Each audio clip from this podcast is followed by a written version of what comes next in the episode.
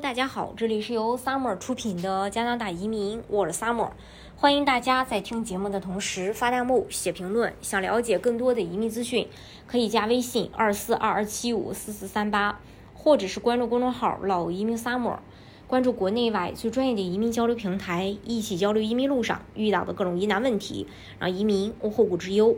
加拿大正面临着严重的劳动力短缺，有人认为这是因为疫情和救济金导致的，但是经济学家表示，其主要原因还是加拿大这几十年的人口结构发生变化的原因所导致。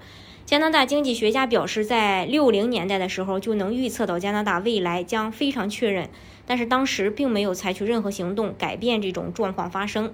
劳动力短缺背后的这些指标数字已经开始变化了。根据加拿大统计局的数据，失业与职位空缺率，这是比较加拿大人正在寻求工作的数量与可找到工作数量的关键指标。这个指标越高，就是失业的人越太多，而职位太少。相反呢，就是失业的人很少，但职位很多。目前该指标在加拿大每个省都徘徊在历史低位，也明显低于疫情开始之前的水平。所以现在。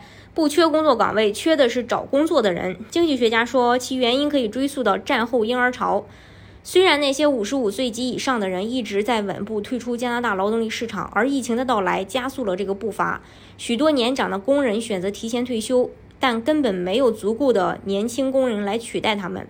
事实上，五月份二十五到五十四岁人群的劳动力参与率接近百分之八十八，比疫情前的二零二零年的二月还要多出呃一个多百分点。也就是说，不是年轻人不想上班，而是老年人提前养老了。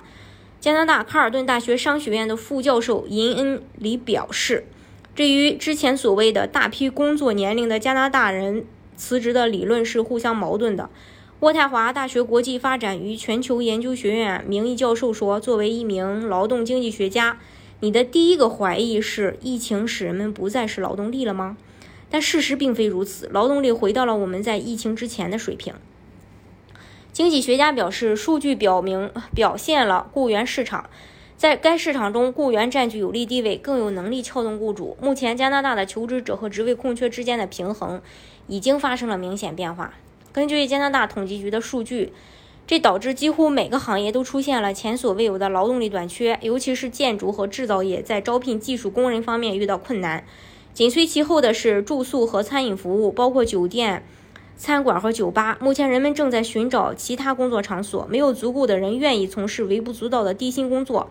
工人们现在有更多的选择。如果你有更多选择，而且你不必在那个行业工作，那么你就会去一个职业发展更好、工资更高、工作时间更可预测的行业工作。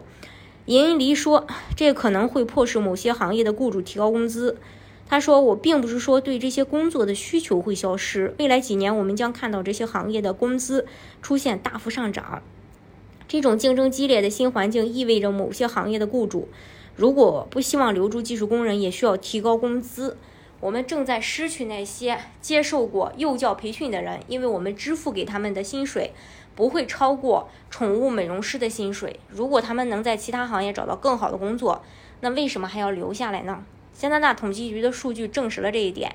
几乎所有行业的保留工资，求职者愿意接受职位的最低时薪，超过了目前提供的工资。而加拿大工人历来都会愿意接受较低工资的。经济学家认为，还有其他可能的结果，就是例如提高自动化以填补劳动力短缺留下的真空。一些行业还可以引入更多临时外籍工人，以帮助填补低端劳动力市场的空缺。这可能会削弱本地工人的收益。这是关于这一点。大家如果想具体去了解加拿大的移民政策的话，可以加微信。